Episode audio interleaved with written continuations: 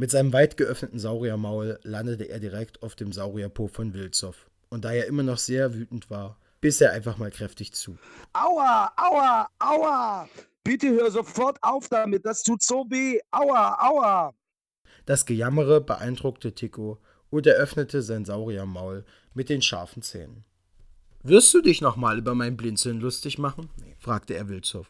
Zur Überraschung von Tico sagte Wilzow dann sogleich: Wenn du das nie wieder machst, werde ich mich auch nie wieder über dein Blinzeln lustig machen. Versprochen? fragte Tico. Ja, erwiderte Wilzow. Ganz großes Indianer-Ehrenwort.